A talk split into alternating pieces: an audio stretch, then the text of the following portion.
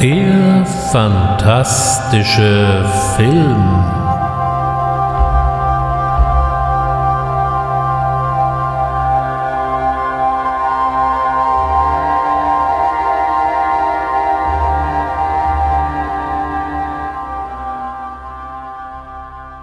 Herzlich willkommen beim fantastischen Film und zwar in der ersten Ausgabe im Jahr 2024. Heute beschäftigen wir uns in erster Linie nur mit einem besonders schillernden Charakter und natürlich auch mit seinen Kollegen und Kolleginnen.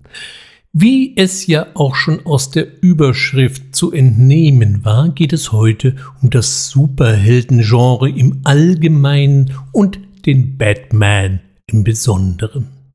Der Mann im Fledermauskostüm gehört zu den ältesten Vertretern dieser Zunft. Nur einer rettete schon vor ihm die Welt und bewahrte die Guten vor dem Bösen Superman. Als erster Superheld hat man es nicht immer leicht. Das war bei Superman nicht anders. Er wurde bereits Anfang der 30er Jahre von Jerry Siegel und Joe Schuster erfunden doch zunächst wollte kein Verlag diese Figur auch nur ansatzweise haben. Zu einfältig und zu kindisch erschien den meisten Verlegern die Idee um den Außerirdischen mit den vielfältigen Talenten. Erst 1938 bissen National Publications an. Die verlegten das erfolgreiche Format Detective Comics und feilten jetzt an einem zweiten Format mit dem Titel Action Comics und hatten sich mit dieser Idee aber selbst etwas unter Druck gesetzt, denn es fehlte noch an Inhalten. Da kam Superman gerade recht und bescherte dem Verlag aus dem Stand einen beeindruckenden Erfolg. Ich empfinde Superman immer als einen etwas schwierigen Charakter. Er ist so unumschränkt gut, so moralisch unangreifbar und seine Superkräfte sind wahrhaft nicht von dieser Welt. All dies adäquat im Kino umzusetzen, erschien dann offensichtlich doch sehr herausfordernd, so dass wir ihn erst 1979 auf der großen Leinwand bewundern durften. Natürlich ist Superman purer Eskapismus, aber wen wunderte das damals schon? Die Weltwirtschaftskrise war so einigermaßen überwunden, doch halte sie gerade in den USA noch deutlich nach. Der Aufstieg der Nationalsozialisten in Deutschland erhöhte die Kriegsgefahr. Es sah also alles nicht so besonders rosig aus und es sollte ja auch nicht unbedingt rosig werden. Da war der Wunsch nach einem Superhelden, der die Welt wieder ins rechte Licht drückt, natürlich durchaus verständlich. So wundert es nicht, dass bereits ein Jahr später unser heutiger Held die Comicbühne betrat. Im Mai 1939 erschien in den Detective Comics erstmalig Batman. Die Detective Comics waren eigentlich eine Anthologiesammlung, in denen die Leser die Fälle diverser Privatdetektive wie Slam Bradley, Speed Saunders oder auch dem Asiaten Ching Lung äh, verfolgen konnten. Diese kamen aber auf Dauer gegen den Batman nicht an und zogen sich daraufhin ins Privatleben zurück. Insgesamt wurden die Detective Comics das führende Format, so dass der Verlag schließlich auch die Bezeichnung übernahm und auf zwei Buchstaben abkürzte DC. Batman unterscheidet sich doch recht deutlich von dem aufblühenden Superheldenkosmos, denn er hat eigentlich gar keine Superkräfte, sondern verfügt über einen athletischen Körperbau und jede Menge Schnickschnack, mit dem er auf Verbrecherjagd geht. Er war damit der deutlich nahbarere Charakter verglichen mit Superman. Batman konnte im Grunde jeder werden, vorausgesetzt er verfügte über den notwendigen Ehrgeiz und die entsprechenden Mittel. Die Zeit war offensichtlich reif für Superhelden, denn die Konkurrenz, die wir heute unter dem Namen Marvel kennen, veröffentlichte ebenfalls mit der Living Torch ihren ersten Superhelden, der später ein Teil der Fantastischen Vier werden sollte. In den darauffolgenden Jahren folgten dann so illustre Namen wie Flash, Green Lantern, Wonder Woman bei DC und zum Beispiel Captain America bei Marvel. Ab dem Jahr 1940 finden wir dann bei Batman auch noch seinen Partner Robin. Als Erfinder von Batman wird gemeinhin Bob Kane angegeben. Das ist so auch schon mal ganz korrekt, allerdings nicht vollständig. Bob Kane war der Zeichner, der dramaturgische Vater Batmans und viele der klassischen Gegner, die wir heute alle noch auf der Leinwand sehen werden, wie der Joker, der Pinguin oder der Riddler, gingen auf das Konto von Bill Finger, der über viele Jahre zumindest in der Öffentlichkeit ein Schattendasein führen sollte und der einsam und ziemlich mittellos 1974 vor dem Fernseher starb. Von allen Superhelden ist Batman der erste, der den Sprung aus dem Comic auf die Leinwand schaffte. 1943 gab es eine erste Serie mit dem Titel Batman in den Kinos.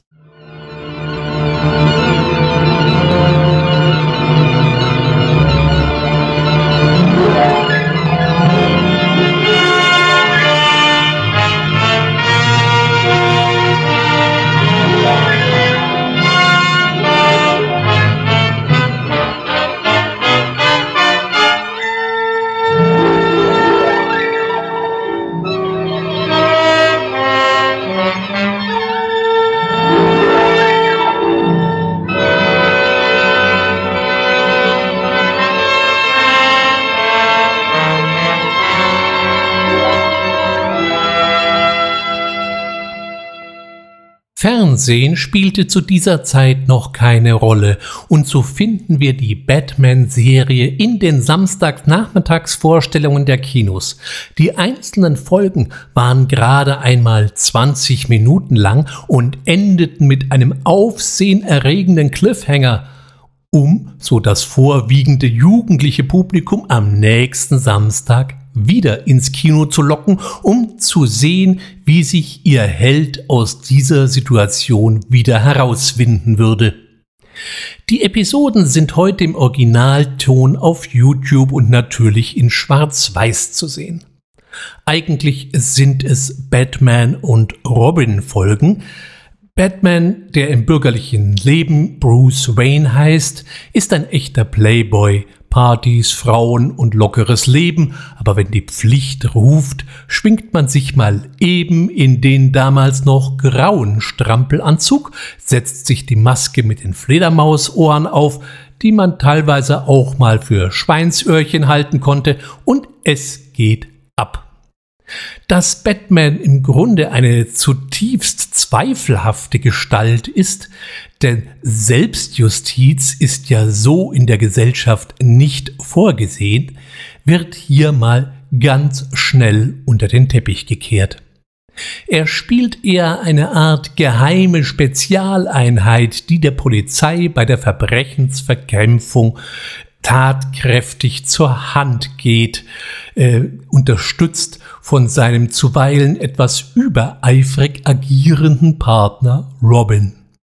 Wo der eigentlich herkommt und in welcher Beziehung er zu Bruce Wayne steht, denn die beiden hängen ja auch im zivilen Leben ständig miteinander ab, darüber schweigt sich die frühe Serie aus.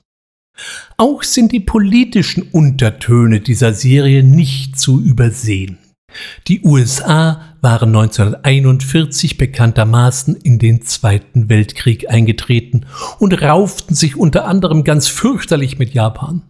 So wundert es jetzt nicht wirklich, dass der Bösewicht Dr. Decker ausgerechnet ein Japaner ist, der eine neue Weltordnung und die dazugehörige Weltherrschaft anstrebt.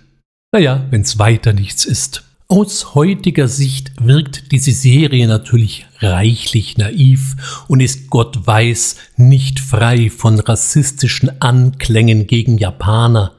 Wenn man dies im historischen Kontext sehen kann, ist diese frühe Serie trotzdem recht unterhaltsam und für Batman-Nerds natürlich Pflichtprogramm. Die Serie umfasste insgesamt 15 Episoden. Der Batman wurde dabei von Louis Wilson gespielt, der für sich verbuchen kann, der erste reale Batman-Darsteller gewesen zu sein. Wilson selber hatte keine große Karriere und beendete diese 1954. Er hat dann bei General Food gearbeitet und starb im Jahr 2000. Douglas Croft übernahm die Rolle des Robin und war damals gerade einmal 16 Jahre und damit der jüngste Robin-Darsteller, den wir je haben sollten. Auch seine Karriere war von nicht allzu langer Dauer. Kurz nach den Dreharbeiten ging er zur Armee und konnte nach Ende des Krieges nicht mehr richtig in Hollywood Fuß fassen. Dazu kam ein schwerer Motorradunfall 1947. Danach wird es relativ dunkel um ihn. Er starb 1963 mit nur 37 Jahren an Leberversagen und einer Alkoholvergiftung, was natürlich auch wiederum tief blicken lässt. 1949 legte die Columbia die Batman-Serie neu auf, jetzt unter dem Titel Batman und Robin.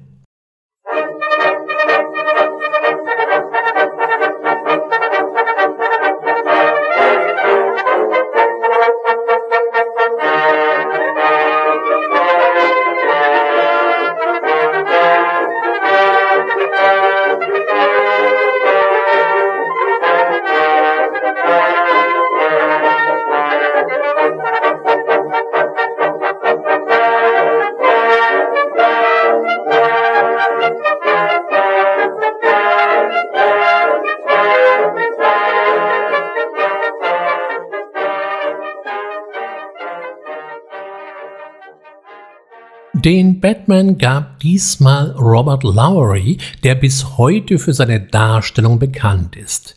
Auch hier haben wir es wieder mit einer eher günstigen Produktion zu tun und so furchtbar kompliziert ist die Geschichte auch nicht. Im Grunde orientierte man sich ganz eng an dem Muster der ersten Serie.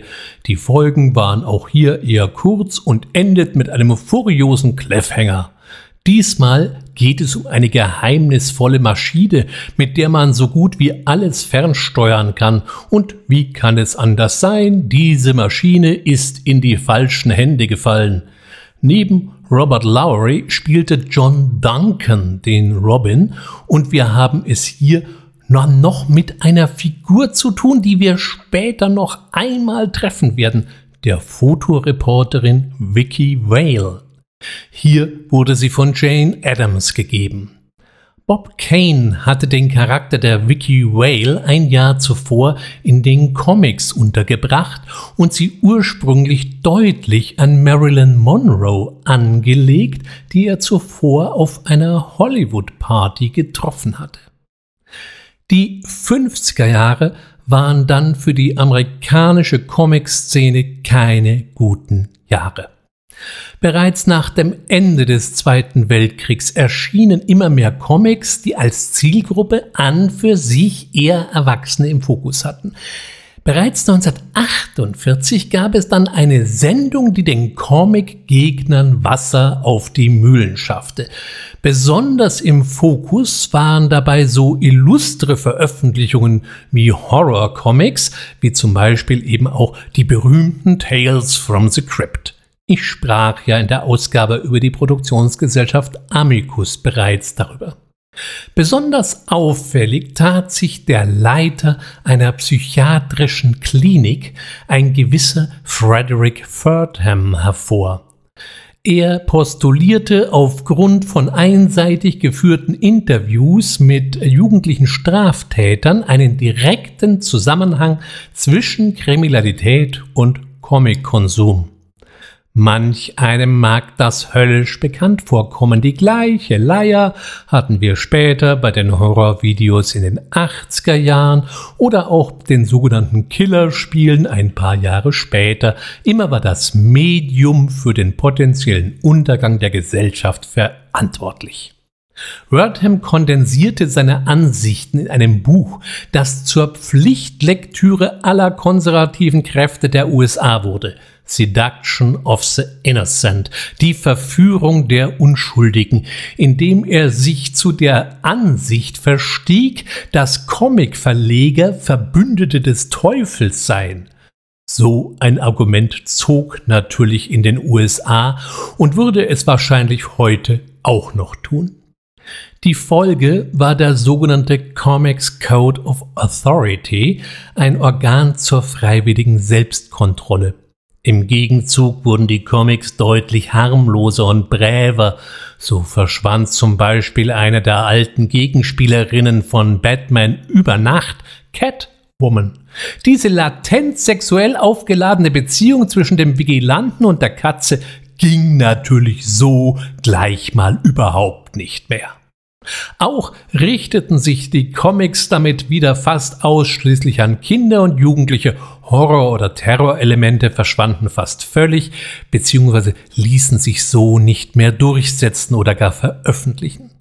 Diese Entwicklung ist wichtig, wenn wir die nächsten Batman-Auftritte auf der Leinwand richtig einsortieren wollen, denn es bedeutet, dass die Stories unseren Helden in den nächsten Jahren deutlich kindlicher ausfallen sollten. Und dies sieht man dann eben auch der nächsten Serie an.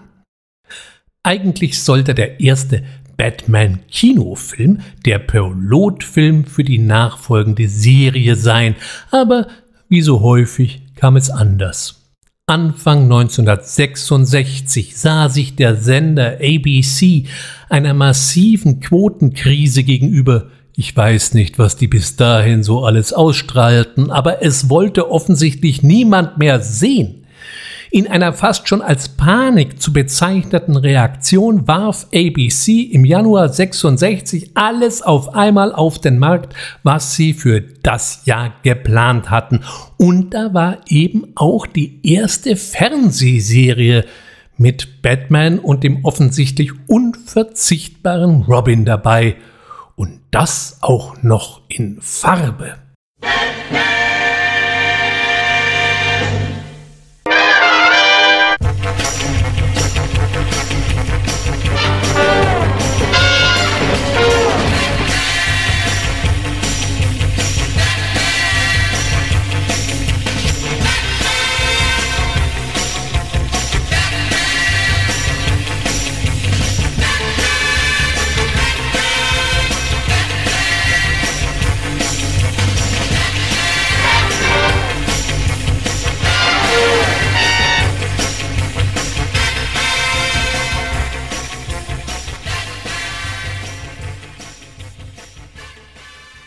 Der Vorspann macht es schon überdeutlich. Hier haben wir es mit einer Comic-Adaption zu tun, denn nicht nur, dass der Vorspann noch gezeichnet war, es wurde auch eifrig mit lautmalerischen Einblendungen wie eben Bonk oder Pouch oder ähnlichem gearbeitet und dies nicht nur im animierten Vorspann. Derartige Einblendungen gab es dann auch zu den an für sich nicht besonders spektakulären Kampfszenen, um sie aufzupeppen. Ja, und dass das Ganze in Farbe serviert war, das brachte zu diesem Zeitpunkt den wenigsten etwas, denn Farbfernseher gab es zwar anno 1966 schon, aber noch waren sie absolutes High-End und standen somit nur den wenigsten zur Verfügung. Nichtsdestotrotz Batman hatte seine Fanbase und diese jungen Fans waren ganz aus dem Häuschen, ihren Helden auf der Mattscheibe sozusagen live zu erleben. Die Batman-Serie schlug ein wie eine Bombe und war auf den amerikanischen Schulhöfen das Gesprächsthema Nummer eins, äh, zumindest bei den schätzungsweise sechs bis zwölfjährigen, aber die waren damals genau die Zielgruppe, sowohl für die Comics als auch für die TV-Serie.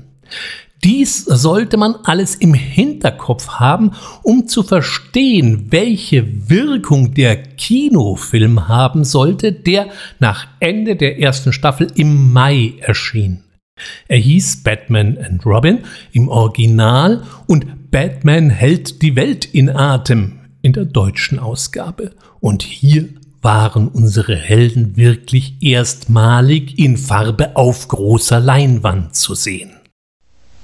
This yacht is bringing a revolutionary scientific invention to Gotham City.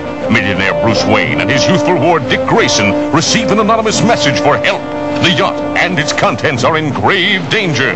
With characteristic speed and agility, they descend to the Batcave to become the dynamic duo Batman and Robin. Atomic batteries to power. Turbines to speed. Roger. Ready to move out.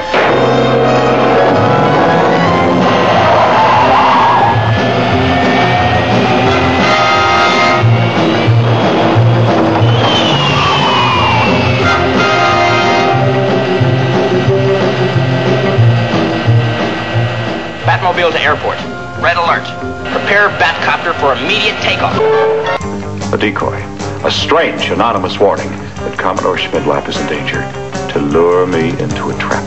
Fiendish attempt on Batman's life. You mean while they were luring you to a watery grave, the Commodore's yacht was being hijacked someplace else? Precisely. The only ones who could be responsible for this fiendish plot are four of the most vile, loathsome, revolting bad guys in Batman's life. These are the Pickies.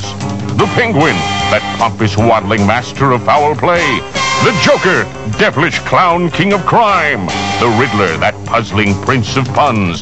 And the Catwoman, fiery feline of felonies. Together, they plot to kill Batman and Robin and take over the world. Commodore Schmidlap's invention in our hands. The whole world almost literally in our grasp. Als Gegner durften sich die beiden Helden gleich mal mit allen vier großen Batman-Gegenspielern wie dem Penguin, Joker, dem Riddler und natürlich der Catwoman gleichzeitig auseinandersetzen. Darüber hinaus lief auch hier bereits eine gut geölte Marketing- und Merchandising-Maschinerie an, die wir in dieser Form erst wieder bei Star Wars oder später bei Harry Potter erleben durften. Liest man Rezensionen, so wird der Film heute gern als Trash-Objekt allererster Kajüte bezeichnet und sich über die Comic-Einblendungen nach allen Regeln der Kunst lustig gemacht. Nun ja.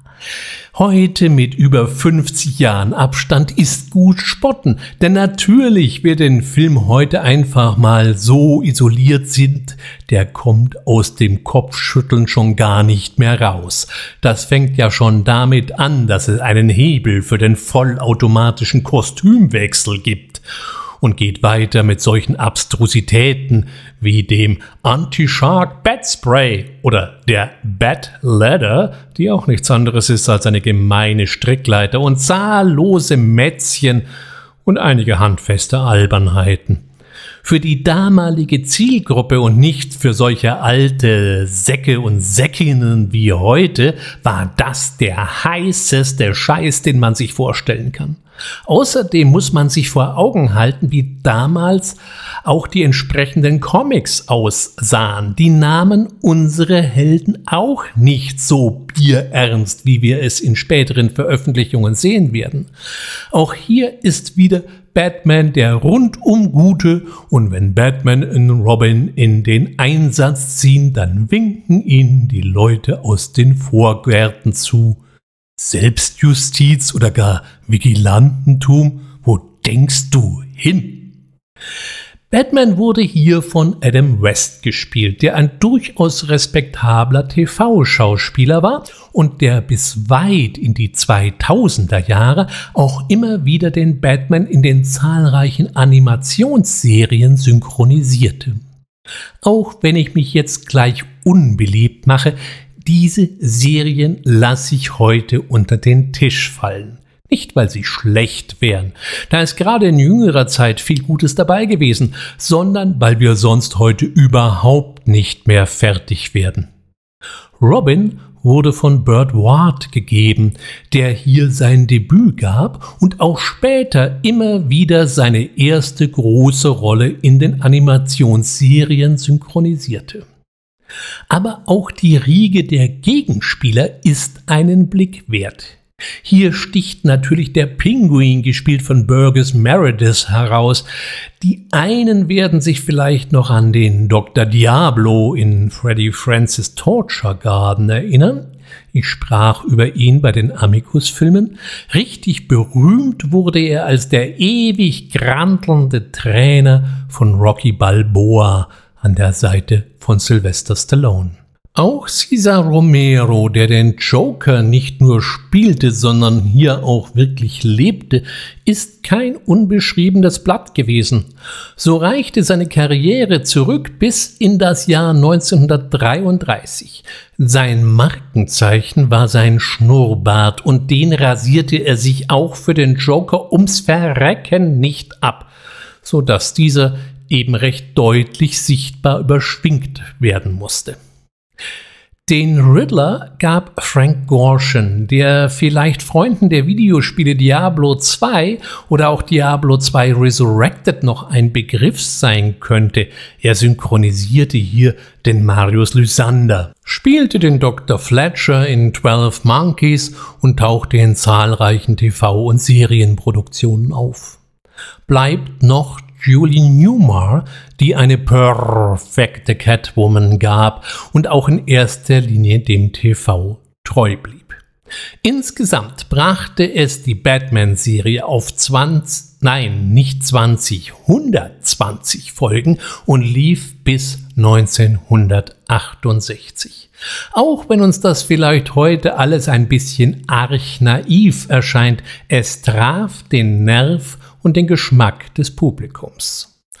Danach sollte es erst einmal lange still bleiben um unseren kostümierten Helden, zumindest was seine Präsenz auf der großen Leinwand anging, und bei den Comics ging eine Wandlung vor sich. Zuletzt hatten wir ja Batman eher als gute Launebär erlebt, der nebenher auch noch mit den fiesesten Verbrechern fertig wird. Hier änderte sich die Gestalt des Batmans und wurde innerhalb der nächsten Jahre und Jahrzehnte zusehends düsterer und grüblerischer. Den ersten Höhepunkt erreichte diese Entwicklung 1986 in Frank Millers vierteiligem Epos The Return of the Dark Knight, die Rückkehr des dunklen Ritters. Ich weiß, diese Bezeichnung finden wir dann später auch bei den Filmen, aber noch sind wir nicht so weit. Frank Miller ist einer der ganz Großen im Comic-Universum und wer mit dem Namen vielleicht auf Anhieb nichts anfangen kann, dem sagt vielleicht Sin City etwas. Dieses Werk von ihm wurde ja von Robert Rodriguez dahingehend verfilmt, dass der Zeichenstil des Originals noch sehr deutlich erhalten blieb. Oder auch das Spartaner-Epos 300, das Zack Snyder in einem hyperrealistischen Stil umgesetzt hat. Zack Snyder wird uns heute auch nochmal begegnen. Miller dekonstruierte in seinem Dark Knight den Batman geradezu. Dabei war seine Grundüberlegung gar nicht mal so blöde. Ihn störte, dass Batman nie älter wurde. Die Jahre gingen ins Land, aber Batman blieb immer 29. Wie sähe das aus, fragte sich Miller, wenn er genauso wie ich immer älter geworden wäre. Ich lese seit über 20 Jahren Batman-Comics, also müsste er jetzt so über 50 sein. Genau hier setzt die Geschichte an. Batman hat sich zur Ruhe gesetzt. Doch jetzt überzieht eine neue Jugendgang, die sich die Mutanten nennt, Gotham City mit Gewalt, Mord und Raub. Da muss der Batman doch wohl nochmal ran. Eine wichtige Frage, die hier aufgegriffen wird, sind die unterschiedlichen Sichtweisen seines Handelns. Auf der einen Seite, juhu, uns hilft jemand, auf der anderen Seite, was bildet sich diese Gestalt eigentlich ein, wer sie ist und mit welchem Recht nimmt sie das Gesetz in die eigenen Hände. Ich habe jetzt in der Vorbereitung auch wieder mal den dunklen Ritter aus dem Schrank geholt Und auch wenn man selber vielleicht nicht der ganz große Fan von Superhelden-Comics ist, ist dieses Werk wirklich wärmstens zu empfehlen und für alle Batman-Fans ebenfalls absolutes Pflichtprogramm. Die Rückkehr des dunklen Ritters erschien erstmalig 1986 in Englisch und dann 1989 in Deutsch. Dies gab Batman einen völlig neuen Antrieb, denn seit 1984 waren die Verkaufszahlen bei DC drastisch eingebrochen. Gleichzeitig wurde auch schon an Batmans Rückkehr auf die große Leinwand hinter den Kulissen gearbeitet.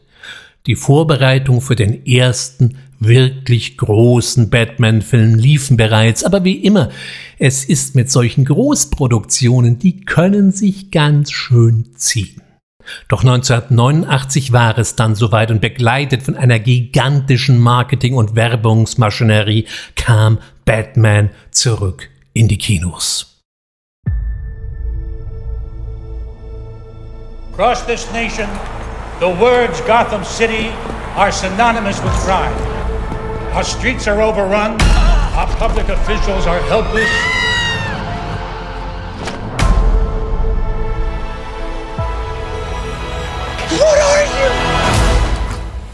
I'm Batman. I'm reading your stuff. I'm Vicky Vale. Vicky Vale, yeah, yeah, photographer. What brings you here? I'm here to see some of the wildlife in Gotham City. Who are you? Oh, sorry, Bruce Wayne. And what do you do for a living? My life is really complex. Every punk in this town is scared of Batman. Not for the ninth time, there is no bat. If there were, we would find him, we would arrest him. Who is this guy? You freak.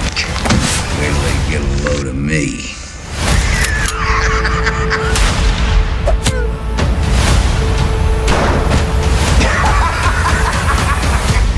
This town needs an enema. A lot of people think you're as dangerous as the Joker. Lucky. I think your friend Wayne is really screwed up.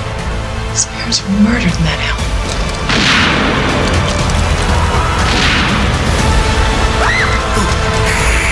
I have given a name to my pain Batman. He's out there right now. I've got to go to work. If you gotta go, go with a smile.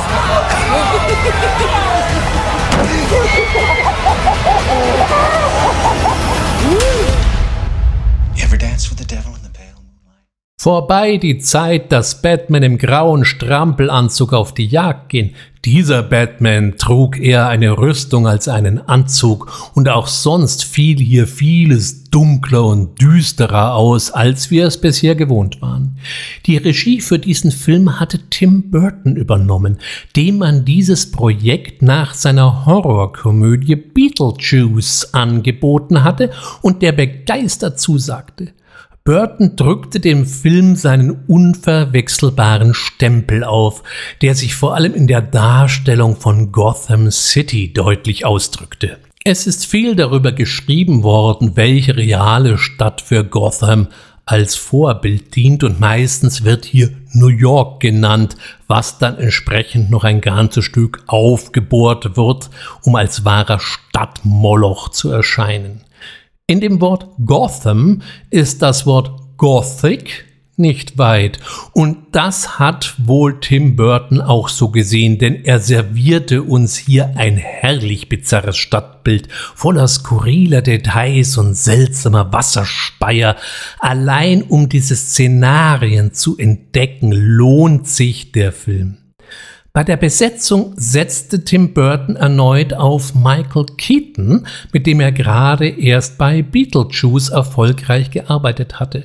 Und dann auch auf Danny Elfman, der als Komponist wieder mit von der Partie war, um dem Ganzen den entsprechenden musikalischen Rahmen natürlich zu geben. Blieb nur die Frage, wer den Joker spielen soll. Hier gelang es Jack Nicholson zu überzeugen. Dieser, so wird kolportiert, ist wohl ein sehr angenehmer Partner für jeden Regisseur, wenn man ihn dann auch wirklich im Boot hat. Aber der Weg dorthin kann steinig sein.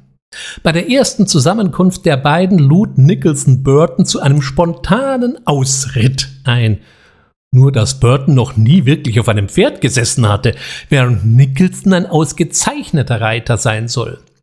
Burton machte zwar so eine sehr traurige Figur, konnte aber dann trotz allem den großen Mimen für sich überzeugen, und der lieferte eine geradezu ikonografische Darstellung des Jokers ab. Er war zwar noch eher traditionell verhaftet, die Weiterentwicklung dieses Erzgegners Batmans war dann eher Heath Ledger überlassen, aber das spielt er eben mal perfekt und stiehlt eigentlich so ziemlich jedem seiner Mitspieler die Schau. Als Vicky Whale, die Fotoreporterin, die sich auf Batmans Spuren haftet, war ursprünglich Sean Young vorgesehen, doch die fiel kurz vor den Dreharbeiten vom Pferd und stand nicht mehr zur Verfügung. Die Frage war jetzt, wer kann sofort einspringen und für die Zeit der Dreharbeit nach England kommen, denn gedreht wurde in den Pinewood Studios. Kim Basinger konnte dies und bekam so die Rolle. Obwohl der Film an der Kinokasse überaus erfolgreich war, ätzte der damalige Filmkritiker des Süddeutschen Rundfunks Peter Kreglinger, Michael Keaton wäre ein nasses Handtuch, Kim Basinger einfach nur blond und das Einzige, was den Film erträglich mache, wäre der ewig grinsende Kotzbrocken Jack Nicholson. Es ist mir bis heute ein Rätsel, weswegen mir diese Worte so im Gedächtnis geblieben sind. Nun, mit dem nassen Handtuch liegt er an für sich auch gar nicht so falsch. Michael Keaton als Bruce Wayne ist wirklich ein eher blasser Charakter. Allerdings ist das auch durchaus so gedacht, denn eine der wichtigen Fragen, die sich Tim Burton und sein Team stellten, war, was ist das eigentlich für ein Charakter, der nur in solch einem komischen Aufzug wirklich zu Höchstleistungen fähig ist? Der kann doch wohl im realen Leben eher nur ein stiller oder vielleicht etwas linkischer Zeitgenosse sein. So zumindest die Interpretation, die uns dieser Film liefert. Damit unterscheidet er sich auch wieder sehr von den Bruce Wayne Playboys, die uns die frühen Serien lieferten. Wen ich persönlich auch noch ganz wunderbar getroffen finde, ist die Rolle des Butlers und Vertrauten Alfred Pennyworth, der hier durch den schon durchaus betagten Michael Guff gespielt wird. In den nächsten Jahren sollten wir noch eine ganze Reihe von Alfreds kennenlernen. Alle haben in ihren jeweiligen Kosmos durchaus auch ihre Berechtigung. Aber Michael Goff macht mir eben am meisten Spaß. Neben dem Film lieferte Prince damals auf dem Höhepunkt seines Schaffens noch ein Album mit Filmsongs ab, auch wenn die im Film nur eine eher untergeordnete Rolle spielen. Aber das brachte Film und Album noch einmal mehr nach vorne und auch für die Freunde von pikanten Geschichten gab es Stoff. So wurde zumindest erzählt, dass Prince und Kim Basinger zwischendurch angeblich eine heiße Affäre miteinander hatten. Inwieweit das stimmt, könnte maximal Kim Basinger bezeugen. Prince schweigt nicht nur hierzu schon seit geraumer Zeit im Grab. 35 Millionen Dollar soll die Produktion verschlungen haben. Allerdings, wenn man sämtliche Einnahmen zusammenrechnete, spielte Batman an die 1,4 Milliarden Dollar bis heute wieder ein und war auf jeden Fall damit einer der erfolgreichsten Filme des Jahres 1989. So ein Erfolg schreit natürlich geradezu nach einem Nachfolger und so erschien 1992 das Sequel Batman Return oder eben Batmans Rückkehr.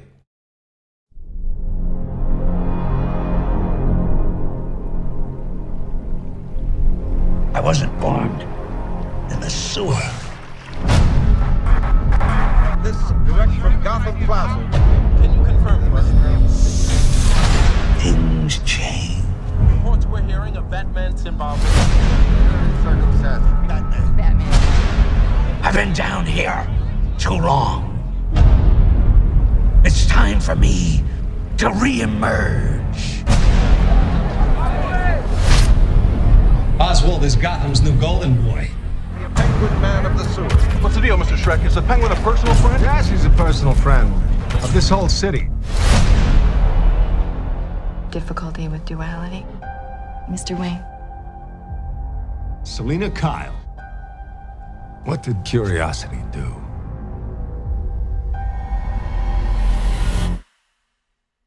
To the cat.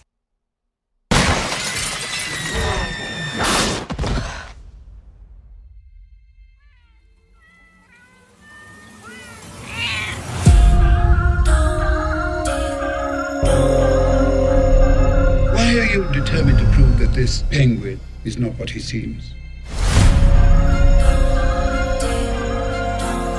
There's something else.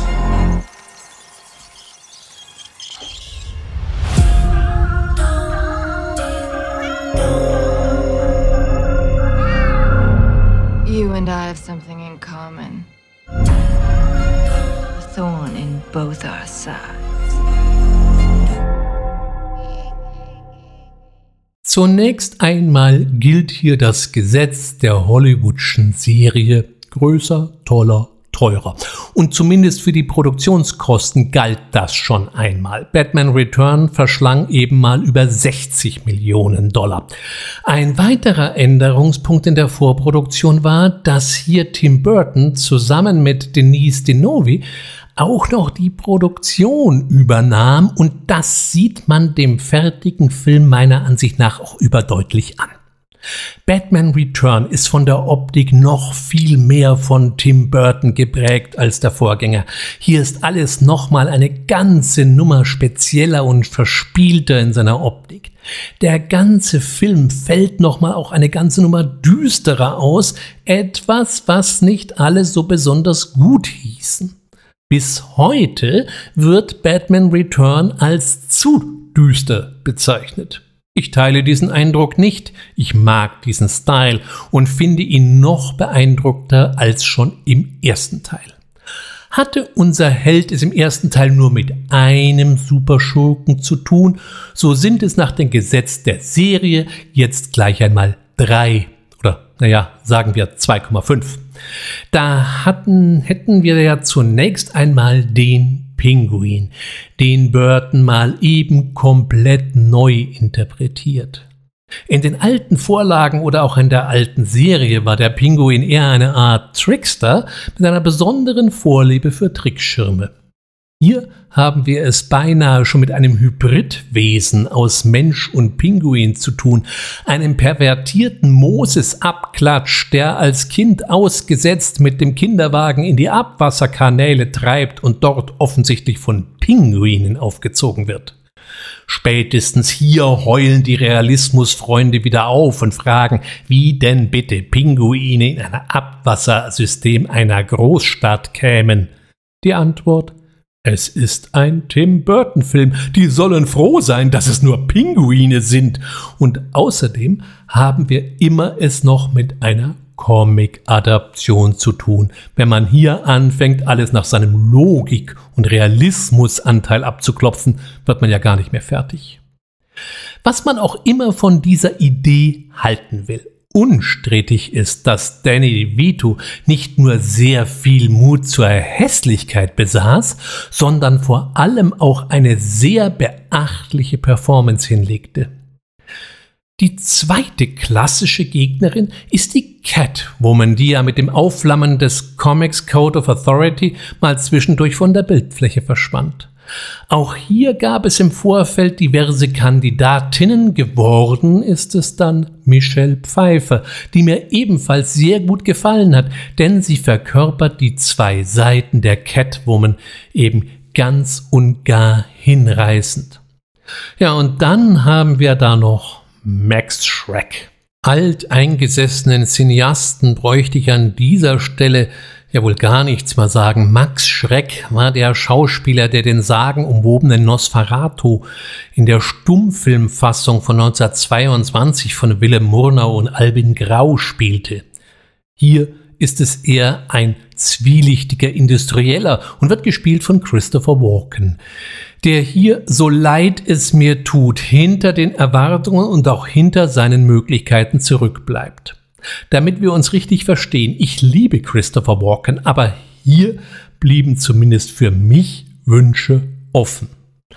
Der Charakter des Max Shrek ist übrigens eine reine Filmerfindung. In den Comics finden wir hier keine entsprechende Figur mit diesem Namen.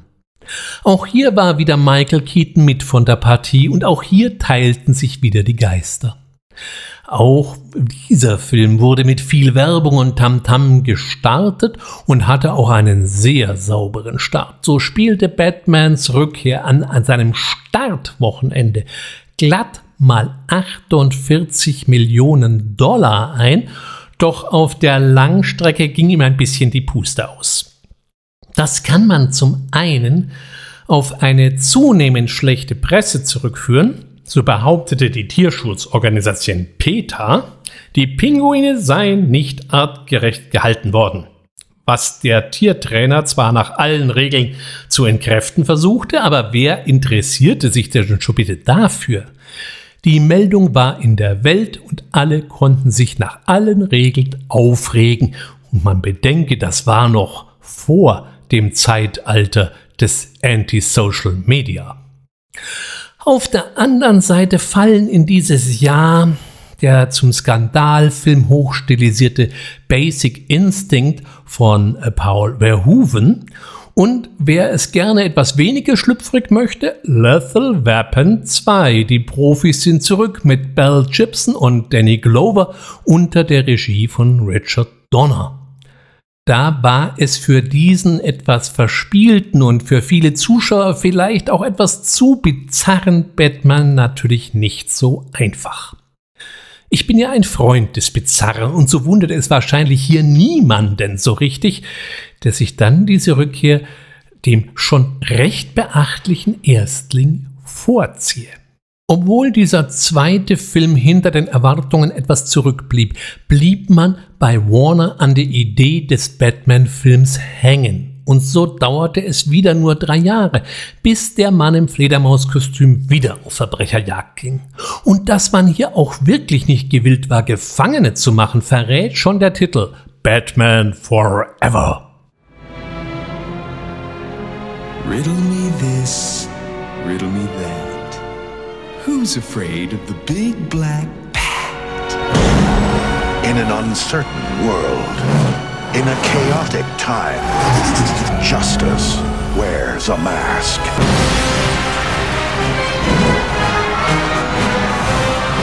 Your entrance was good. His was better. Love is a game. What is it about the wrong kind of man? It's the car, right? Chicks love the car. Power is a machine. Now you've devised a way to read men's minds. By the way, I've seen your mind, freak. And revenge Woo! is a trap. You're a devious. Riddler and Two-Face can make a pretty lethal combination. Train me, let me be your partner. Who's your tailor? But first, let's meet our contestants. Down. If the bat wants to play, we'll play.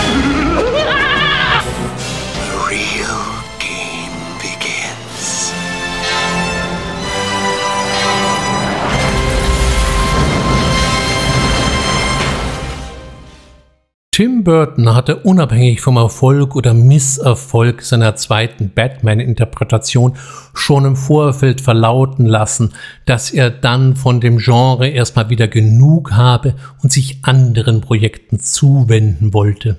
Also unterzog man dem Film einer Frischzellenkur oder wie man es heute nennt, einem Reboot. Val Kilmer übernahm die Rolle des Batman. In den Rollen der Gegner konnten wir uns auf Tommy Lee Jones und Jim Carrey freuen. Die Regie übernahm Joel Schumacher, der hier zum ersten Mal ein richtig großes Budget in die Finger bekam. Auf Joel Schumachers Konto gingen bis dahin Filme wie Die Lost Boys oder auch der ganz hervorragende Falling Down mit Michael Douglas, aber dies waren immer noch vergleichsweise kleine Produktionen. Hier durfte er jetzt zum ersten Mal so richtig aus dem Vollen schöpfen. Und das tat er auch.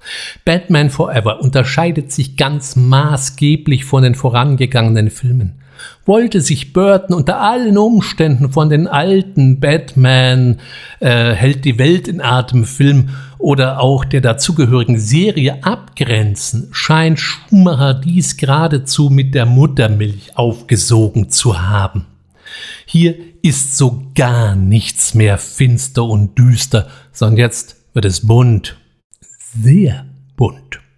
Auch gewann ich hier den Eindruck, eher einen Bruce Wayne-Film, denn einen Batman vor mir zu haben, tauchte vorher Bruce Wayne nur hier und da mal auf, aber er ließ dann doch seinem alter Ego das Feld, erschien es mir hier genau umgekehrt.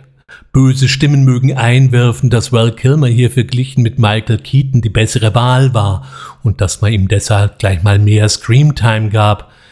Aber auch ansonsten wird alles ein bisschen greller, überzeichneter, wilder.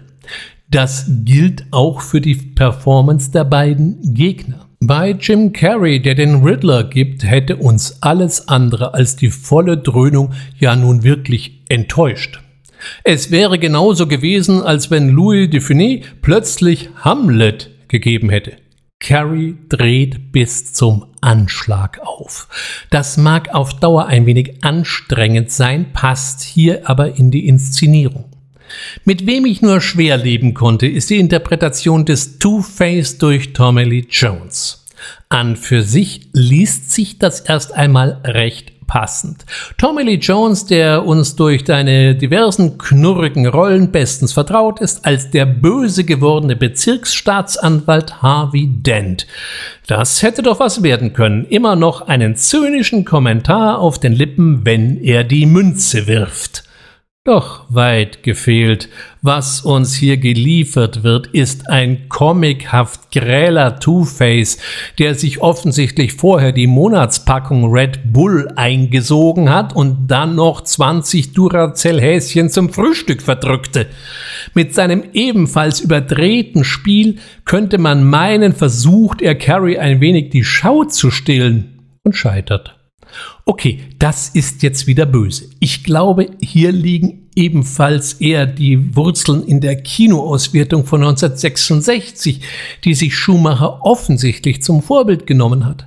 Nur konnte man hier noch über die teilweise hochgradig skurrilen Ideen sich amüsieren.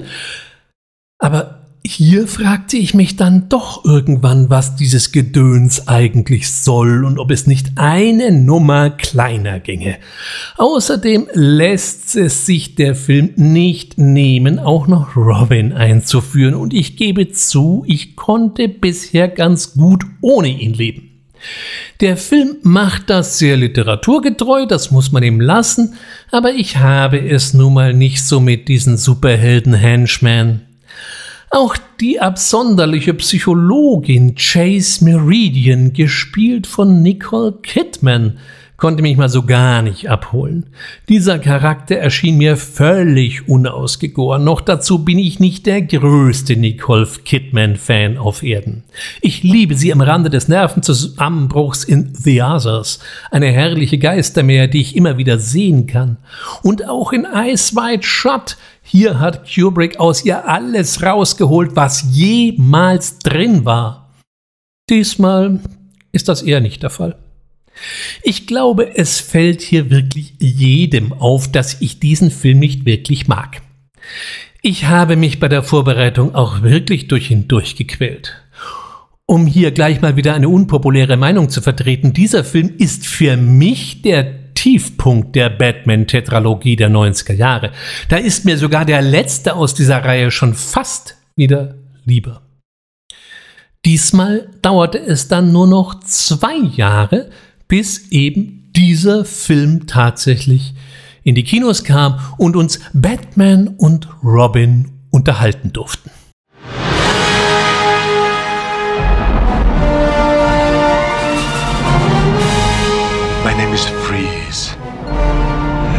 Well, for it's the chilling sound of your doom.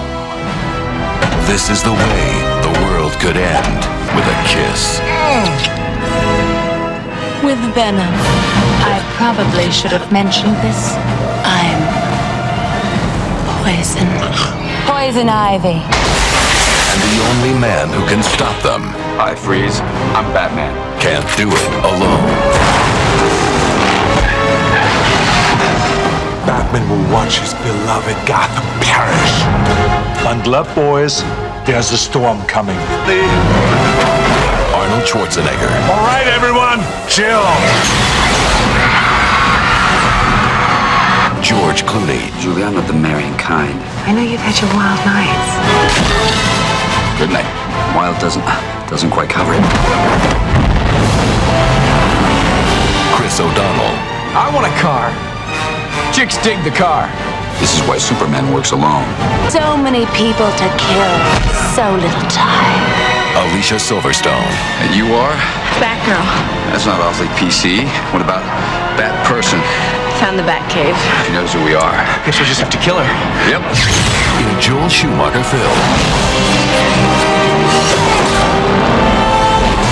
Strength and courage.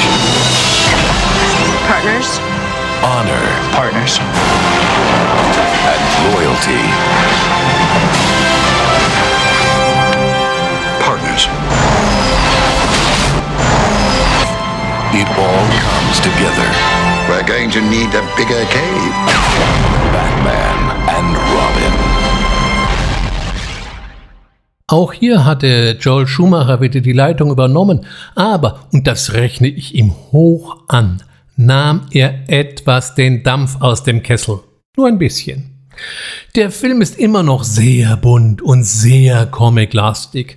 Gotham erinnert an den Albtraum eines Stadtplaners. Man denke nur mal an das wahrhaft abenteuerliche Teleskop, was in diesem Streifen eine Rolle spielt. Und darüber hinaus haben wir jetzt wieder zwei Helden. Trotzdem hat Schumacher es in diesem Werk nicht ganz so überzogen, auch wenn es natürlich immer noch sehr lockere Familienunterhaltung bleibt. Die zwei neuen Gegner sind einerseits der durchgeknallte Kältetechniker Dr. Freeze, der hier ausgerechnet von Arnold Schwarzenegger übernommen wurde und den man in seinem Aufzug kaum noch wiedererkennt, und die radikale Pflanzenschützerin Poison Ivy, die Uma Thurman gibt und die einen durchaus giftigen Charme entwickelt. Was vor allem bei den eingefrorenen Fans für Missfallen sorgte, war die Figur des Bane, der hier eher das Anhängsel von Poison Ivy, äh, Verzeihung, ich meine natürlich ihr Ableger zu sein scheint. Dies ist in der Comic-Fassung deutlich anders vorgegeben. Wir werden einen deutlich literaturnäheren Bane einige Jahre später dann erleben.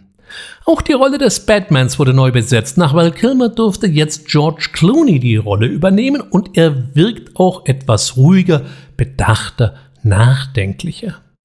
Dies alles kann allerdings nicht darüber hinwegtäuschen, dass dieses Werk trotzdem ganz erhebliche Schwächen hat. Das schönste Zitat aus dem Film bringt es auf den Punkt. Jetzt weiß ich, warum Superman allein arbeitet. Die Konstellation mit Batman und Robin hat vielleicht in den 40er Jahren funktioniert, aber das war's dann auch schon. Und schließlich wird uns dann auch noch das Batgirl in Form von Alicia Silverstone zugemutet. Da waren es dann schon auf einmal drei Wurstel. Man kann wirklich nur von Glück sagen, dass an dieser Stelle die Serie ihr Ende fand, sonst hätte man irgendwann einen ganzen Kindergarten mit Batman als Erzieher gehabt. Apropos Erziehung. Robin erweist sich hier als relativ schwer erziehbar und so darf sich Batman nicht nur mit den beiden Gegnern rumschlagen, sondern auch noch mit diesem in der spätpubertären Trotzphase hängen gebliebenen Lausebänge. Das geht natürlich auf Kosten des Tempos und der Dramaturgie, denn wenn ich die Super Nanny sehen will, brauche ich keinen Batman dafür. Schumacher blieb bei seiner Idee, irgendwie die alten Batman-Folgen aus den 60er Jahren zu einem neuen Dasein verhelfen zu wollen, und das wollte aber auf Dauer einfach niemand sehen.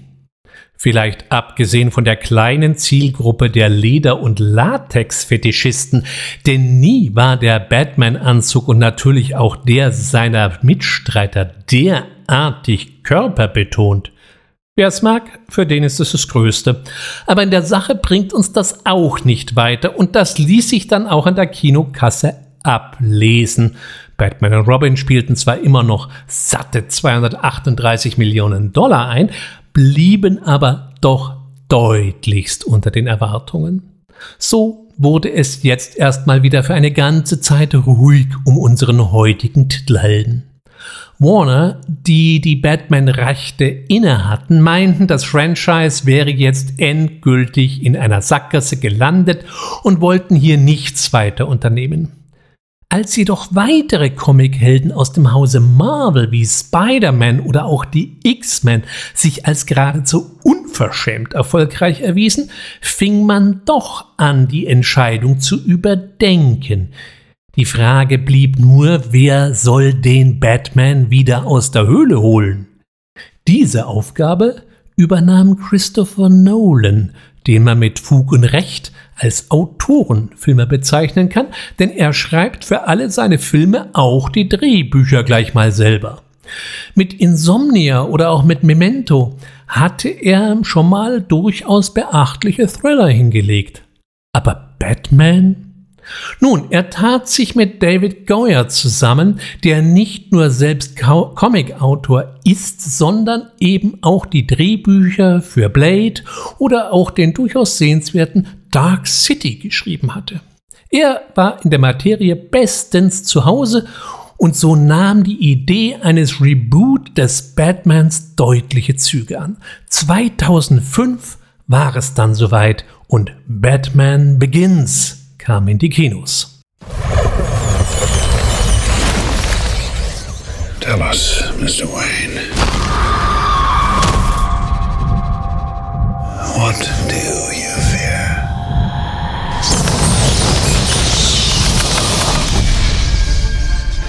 How do you know my name? The world is too small for someone like Bruce Wayne to disappear. Your parents' death was not your fault. My parents deserve justice. I cannot let that pass. If you make yourself more than just a man, then you become something else entirely. Which is? A legend, Mr. Wayne. Master Wayne, are you coming back for long, sir?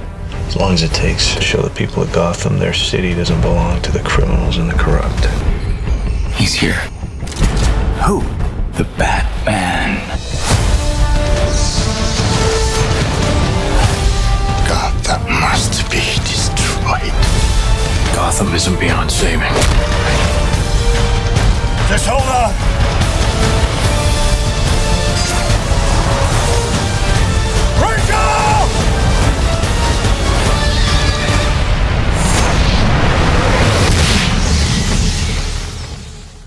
Vorbei war es mit den bunten Bildern von Joel Schumacher oder auch dem verspielten Kosmos von Tim Burton. Batman Begins serviert uns unseren Helden in einem wesentlich ernsteren und vor allem realistischeren Gewand.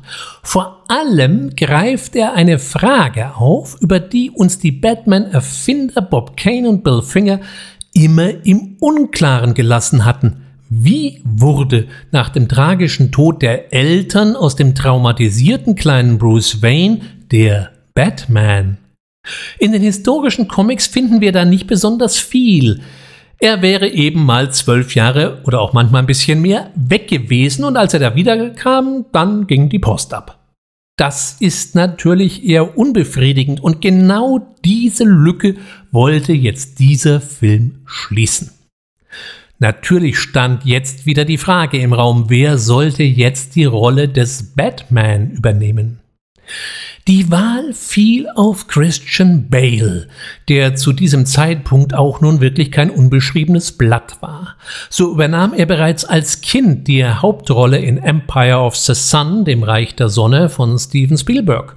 Und auch später machte er von sich reden. So spielte er 2000 in American Psycho, In der gleichnamigen Romanverfilmung, die zwar verglichen mit dem Buch streckenweise wie ein Kindergeburtstag daherkommt, das Buch ist wirklich deftig, aber auf der anderen Seite den Geist des Romans durchaus einfängt. Oder aber er hungerte sich 2004 auf angewandte Skelettmaße zurecht für seine Rolle in dem ganz hervorragenden Maschinist. Auch so ein Film, den man sich unbedingt mal angesehen haben sollte, wenn es nicht nur immer Rambazamba geben darf. Und jetzt sollte es also der Batman sein. Einen Batman, den man mit drei Teelichtern hätte röntgen können, wollte natürlich niemand sehen. Also musste sich Bale wieder kräftig was drauffuttern und wie nicht anders zu erwarten, schoss er erst einmal übers Ziel hinaus, sodass er kurz vor Beginn der Dreharbeiten den Spitznamen Fat Man innehatte. Aber auch das brachte er schließlich hin. Und so erleben wir zunächst einmal die wundersame Reise des Bruce Wayne auf der Suche nach sich selbst und seiner Mission. Und es dauert schon mal eine ganze Zeit, bis wir im Film dann tatsächlich wieder Wayne in dem berühmten Outfit sehen. Ob es diese Story jetzt in dieser Ebene gebraucht hätte, darüber lässt sich natürlich streiten. Auf der anderen Seite ist das schon mal ein ganz neuer Aspekt, den wir so noch nicht hatten und das ist schon mal wieder viel wert. Darüber hinaus haben wir es mit dem technologieverliebtesten Batman zu tun, den wir bisher auf der Leinwand hatten. Der Anzug wird noch weiter zur Rüstung ausgebaut vor allem wenn man noch an den grauen Strampler aus den 60er Jahren denkt. Aber da waren die Verbrecher ja meistens noch unbewaffnet und wenn, dann schossen sie wie die Betrunkenen. Da war natürlich jetzt ein technologisches Update erforderlich. Auch Gotham City wurde einem optischen Reboot unterzogen und hier meine ich neben dem Vorbild eines megalomanischen New Yorks vor allem ein Zitat zu entdecken. Der Stadtmoloch mit seinen zahllosen Hochstraßen und Hochbahnen und als zentrales Element der Wayne Tower in der Mitte, bei dem ganz viele Fäden zusammenlaufen. Mich erinnerte das sowohl in der Gestaltung als auch von der Idee her ganz frappant an das Metropolis von Fritz Lang, jenem monumentalen Science-Fiction-Klassiker aus dem Jahr 1927. Natürlich lässt sich auch in den anderen Gotham City-Entwürfen von Burton bis Schumacher auch schon mal Metropolis-Ideen hineinprojizieren, aber hier kann man es wirklich am ehesten optisch belegen. Neben Christian Bale gelang es auch eine ganze Reihe äh, von namhaften Schauspielern für dieses Projekt zu begeistern. So finden wir hier Michael Caine, der hier die Rolle des Alfred übernimmt. Liam Neeson ist äh, wunderbar schön zwiespältig als Henri Ducard oder als Russ Al Ghul, Morgan Freeman als Lucius Fox oder auch Katie Holmes als das wohl unvermeidliche Love Interest Rachel Dawes. Ähm, ob es diese Rolle wirklich gebraucht hätte, bleibt ebenfalls zu diskutieren. Werfen wir noch einen Blick auf den Gegner, Scarecrow. Dieser erschien bereits 1941 auf der Bildfläche und geht wie so viele andere Charaktere auf das Konto des Batman-Mitbegründers Bill Finger. Interessanterweise tauchte er bislang nie in einer Realverfilmung auf. In den animierten Serien gibt es ihn schon in den 90er Jahren und jetzt eben auch bei Nolan. Ich fand die Idee der Vogelscheuche, so auch die ja die deutsche Übersetzung zu Scarecrow, die mit fiesen psychoaktiven Gasen um sich wirft, sehr originell und durchaus sehenswert und spannend umgesetzt.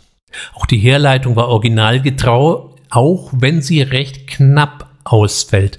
Aber wir können natürlich in einem Film nicht alle Aspekte episch ausrollen. Batman Begins ist auch so schon mit 134 Minuten nicht unbedingt ein Kurzfilm, was übrigens für alle der Kinofilme ab den 1989ern gilt. Unter zwei Stunden ging da jeweils gar nichts. Der Film endete mit einem gewissen Cliffhanger, denn am Ende tauchte ein neuer Gegner auf, der offensichtlich eine besondere Vorliebe zu einer Spielkarte pflegt, dem Joker. Offensichtlich hielt man sich hier schon mal die Hintertür für die Fortsetzung offen. Und diese Fortsetzung kam natürlich auch. Interessanterweise hat man hier erstmal auf den Namen Batman verzichtet. Vielleicht wollte man sich hier endgültig von den vorangegangenen Produktionen emanzipieren, denn jetzt im Jahr 2008 hieß es nur noch The Dark Knight.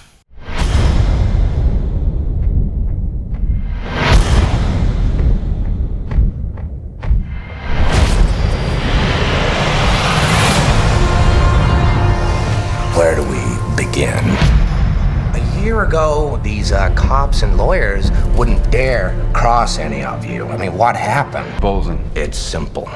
Kill the Batman.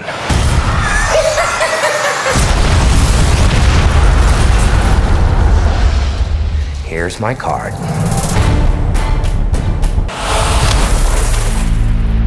Good evening, ladies and gentlemen.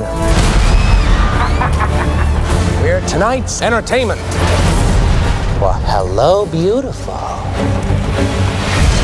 You look nervous. I've seen now what would have to become to stop men like him. The night is darkest just before the dawn. I promise you, the dawn is coming. And here we go. The Dark Knight schließt ziemlich direkt an den Geschehnissen von Batman Begins an. Und hier wird uns der neue Joker vorgestellt, der mal so eben völlig anders ist als die bisherigen Darstellungen, die uns über die Jahre angeboten wurden. Dieser eher grob geschminkte Clown hat so gar nichts mehr von dem ewig grinsenden Narren la Jack Nicholson zu tun, wie ihn auch Bill Finger ursprünglich mal erdachte und der wiederum ebenfalls von einer Stummfilmfigur inspiriert wurde, nämlich der Rolle des Gwynplaine gespielt von Konrad Veit im Man Who Loves von Paulini aus dem Jahr 1928. Dieser Joker ist zutiefst zynisch und helistisch, der auch entgegen der klassischen Superschurken überhaupt keine wirklichen Ziele mehr verfolgt. Für ihn wäre allein schon die Idee der Weltherrschaft ein belangloser Witz. Hier ist natürlich Heath Ledger, der diesem Joker ein neues und einzigartiges Gesicht und Gehabe gab zu nennen. Ledger war mit der Komödie Zehn Dinge, die ich an dir hasse, berühmt geworden. Er spielte mal Mel Gibsons Patriot mit, gab den Ritter aus Leidenschaft, war einer der Gebrüder Grimm neben Matt Damon und rührte die Besucher von Brokeback Mountain zu Tränen. Für die Rolle des Jokers igelte er sich angeblich sechs Wochen ein, um Charakter und Maske auszuarbeiten. Falls jetzt schon wieder Stimmen laut werden, die da rufen, dass sie ja für die Maske wohl keine sechs Wochen gebraucht hätten, die Kunst liegt sehr häufig nicht im Machen, sondern vielmehr im Weglassen. Nicht alle Fans konnten sich mit dieser reduzierten Form des Jokers anfreunden, doch gelang ihm hier eine beeindruckende Transformation von einer reinen Comic-Gestalt zu einem zwar ebenso bösartigen wie tiefgründigen Charakter. Der zweite Gegner, mit dem sich unser dunkler Ritter herumschlagen muss, ist Two-Face respektive Harvey Dent. Diese Story und Entwicklung hat mir dann doch wesentlich mehr zugesagt als der grell bunt geschminkte Tommy Lee Jones. Nolan gelingt es aus dem ursprünglichen Comic jetzt wirklich ein großes Drama zu machen, was in einem Comic-Gewand noch serviert wird.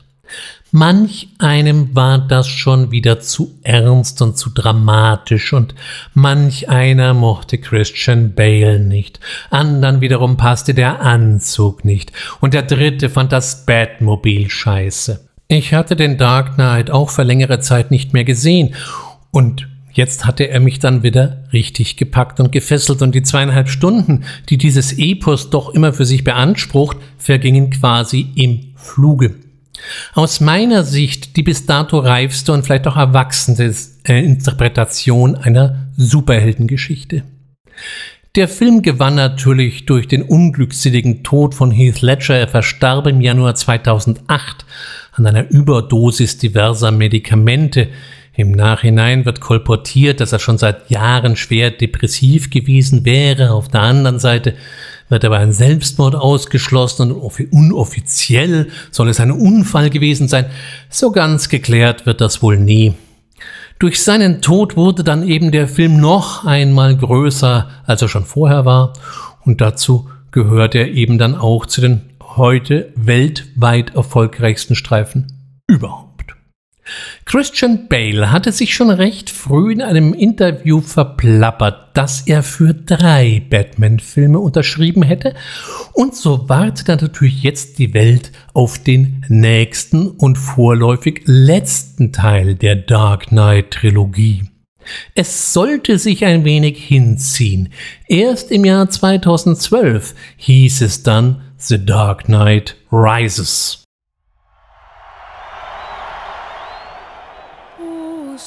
Can you are as precious to me as you were to your own mother and father. I swore to them that I would protect you, and I haven't.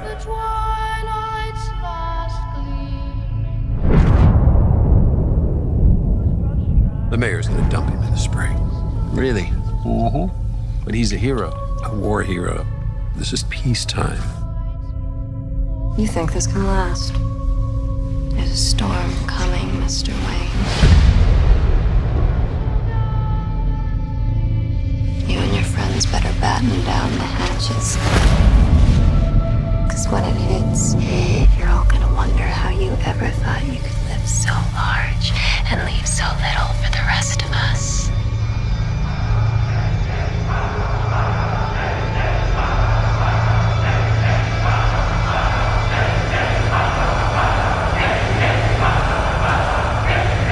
What does that mean? Rise.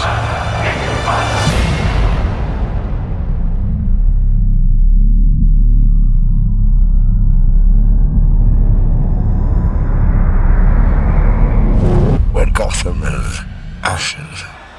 You have my permission to die.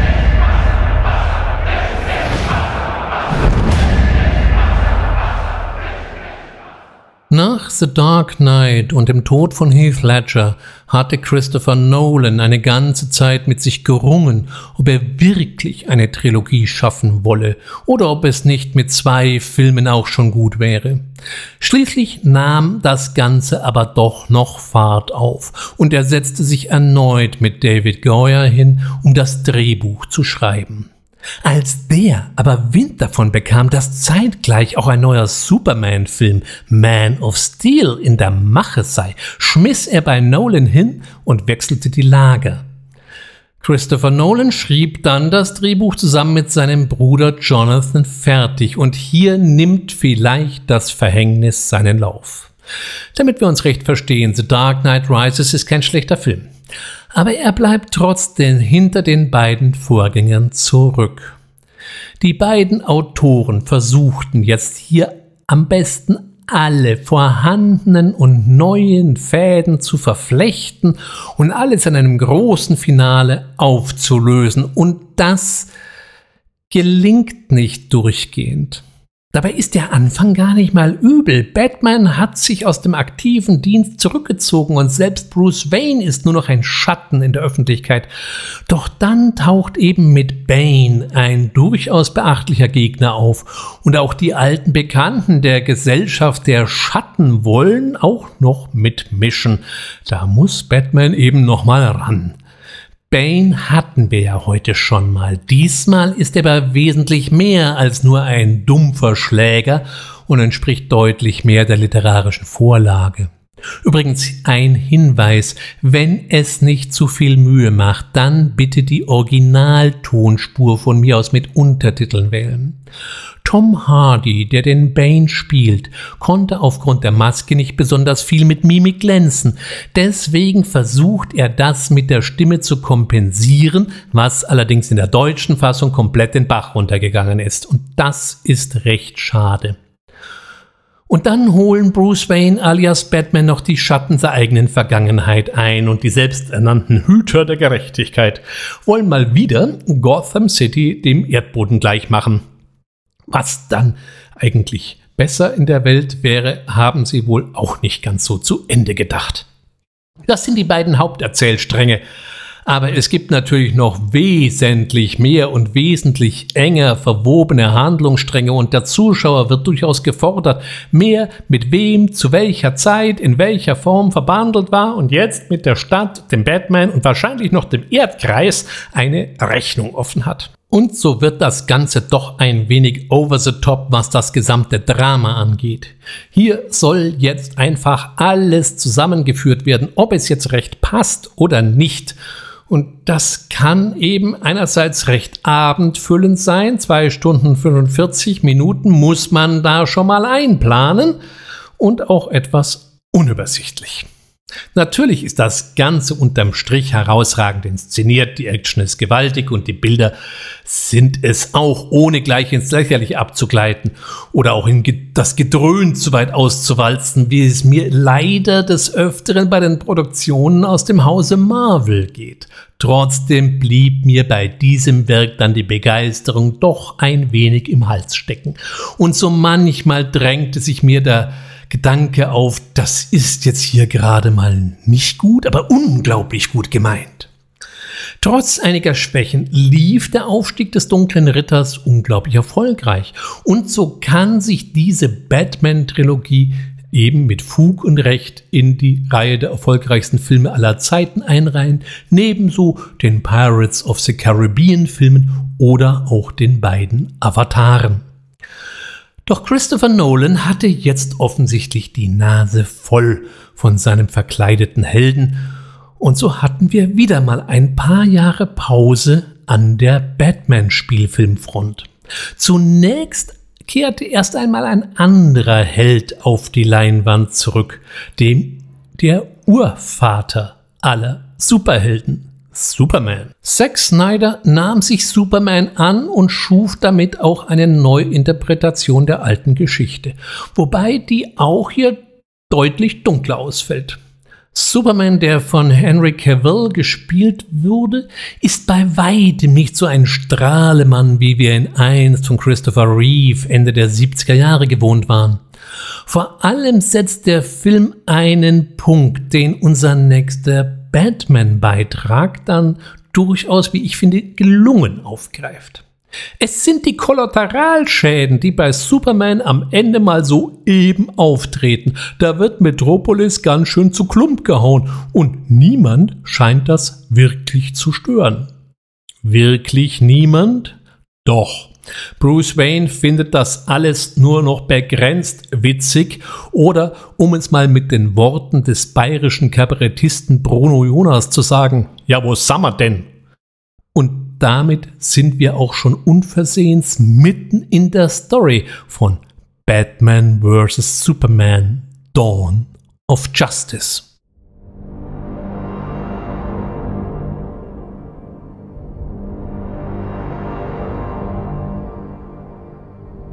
Is it really surprising that the most powerful man in the world should be a figure of controversy? We, as a population on this planet, have been looking for a savior. We're talking about a being whose very existence They are not telling us the truth. challenges our own sense of priority in the universe. Human beings have a horrible track record of Tragedy. following people with great Power power. corrupts, and absolute power corrupts absolutely. Chaos. Maybe he's just a guy trying to do the right We thing. We know better now, don't we? Devils don't come from hell beneath us. They brought their warrior. No, they come from the sky. The world has been so caught up with what he can do that no one has asked what he should do.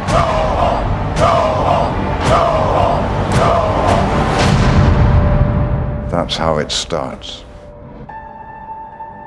The fever, the rage, the feeling of powerlessness that turns good men cruel.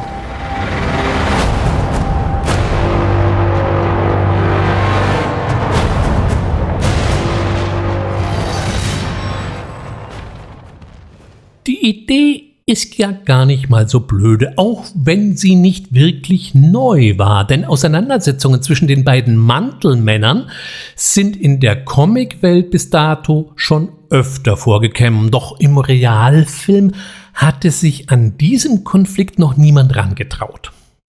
Der Erscheinungstermin wurde immer mal ein bisschen rumgeschoben.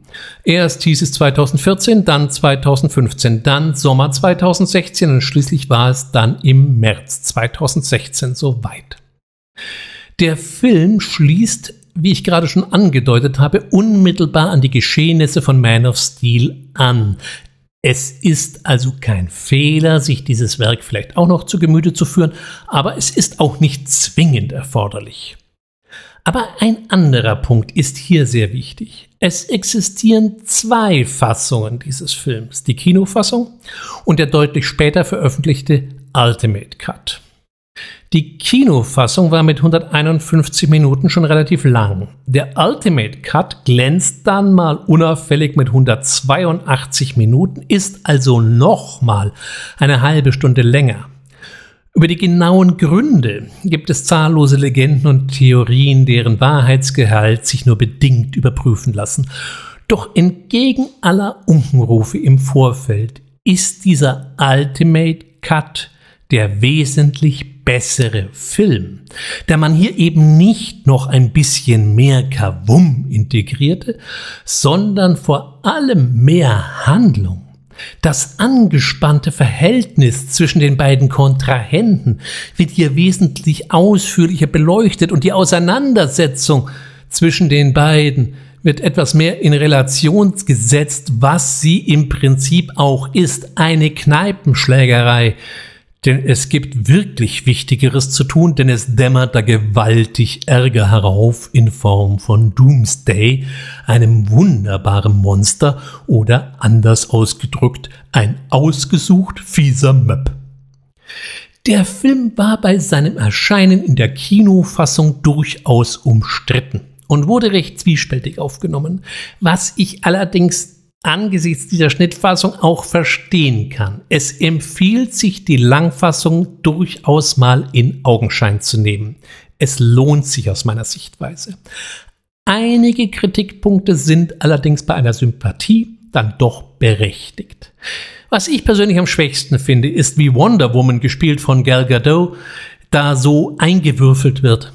Ich weiß, es gibt auch einen kompletten Film, der dann alle Hintergründe über sie aufrollt, aber hier hätte man sich an dieser Stelle ein bisschen mehr Mühe geben können. So ist sie plötzlich da, wie Carla aus der Kiste. Kein dramaturgisches Meisterstück. Andere Kritikpunkte kann ich nur bedingt oder gar nicht nachvollziehen. So ist zum Beispiel die Kritik an Jesse Eisenstein in der Rolle des Lex Luthor äh, finde ich nicht so unbedingt angesagt. Ja, es ist ein anderer Lex Luthor, als wir ihn gewöhnt sind. Ja, er ist ein bisschen mehr eine Mischung aus Joker und Riddler, als es in der Vorlage dargestellt wird. Aber warum eigentlich nicht? Ich hänge da nicht ganz so sklavisch an den Vorlagen. Auch den Vorwurf, Ben Affleck wäre als Batman nicht furchterregend genug, kann ich irgendwie nicht teilen. Ich finde, er macht den Job ganz gut. Und dass er ein bisschen älter ist, das stört mich auch nicht. Frank Miller lässt hier mit seinem dunklen Ritter grüßen. Spätestens hier wird die Frage sehr schön aufgegriffen, wie super denn eigentlich diese Superhelden sind und wie moralisch verwerflich oder eben auch nur zwingend notwendig ihr Handeln ist. Keine Angst, diese Ethikdiskussion wird jetzt hier nicht überstrapaziert, aber ist eben neben aller Action vorhanden. Das Ganze kommt auch hier wieder etwas dunkler, etwas weniger bunt daher. Einerseits im Vergleich mit älteren Produktionen, aber auch zu den Produktionen des großen Wettbewerbers. Der Film endet mit einem naja, eher kleinen, aber vorhandenen Cliffhanger, sodass wir auch hier davon ausgehen können, dass die Geschichte noch nicht zu Ende erzählt ist. Die Idee der Gerechtigkeitsliga, der Justice League, dem Zusammenschluss diverser Superhelden aus dem DC-Universum auf die Leinwand zu bringen, ja, die war nicht wirklich neu. Schon 2009 sollte es hier einen Film geben, der allerdings nie zustande kam. Jetzt wurde ein neuer Anlauf gestartet, vor allem weil die Konkurrenz mit den Arrangern große finanzielle Erfolge feierte. Und da wollte man bei Warner natürlich auch ein Stück vom Kuchen haben. 2014 wurde erstmals die Justice League offiziell angekündigt. Drehbeginn war dann erst im April 2016 und die zogen sich dann fast ein Jahr hin. Und ab hier wird es ein wenig unübersichtlich. Die Post-Production übernahm Joss Weldon, der sich nicht nur mit der Fernsehserie Buffy einen Namen gemacht hatte, sondern eben auch mit den Marvel Avengers oder auch mit Avengers Age of Ultron. Zack Snyder, der den Film ja ursprünglich drehen wollte, musste sich angeblich aus privaten Gründen aus dem Projekt zurückziehen. Andere Stimmen behaupten, er habe einen vierstündigen Rohschnitt vorgelegt, der jetzt bei den Warner-Oberen nicht wirklich gut angekommen sei und die verlangten daraufhin, dass der Film auf zwei Stunden gekürzt werden sollte. Walton ließ daraufhin noch einmal nachdrehen, und so kamen noch einmal ein paar Szenen dazu. Da verflogen ganze Handlungsäste wieder raus. Dieser Nachdreh kostete eben mal 25 Millionen. Ich werde mich an diese Beträge nie gewöhnen. Und es war ziemlich der Wurm drin. Ray Fisher, der den Cyborg spielt, beschwert sich bis heute, wie beleidigend und unprofessionell Weldon sich aufgeführt habe. Chris Terrario, der äh, ursprüngliche Drehbuchautor, wollte im Vorspann nicht mehr genannt werden. Der Plumpudding war also am Qualmen. Doch irgendwie kam man dann doch zu einem Ende und im November 2017 feierte die Justice League dann in Los Angeles Premiere.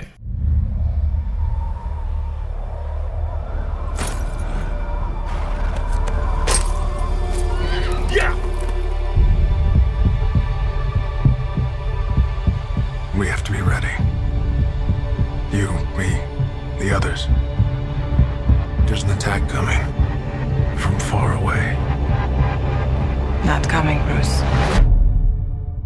It's already here.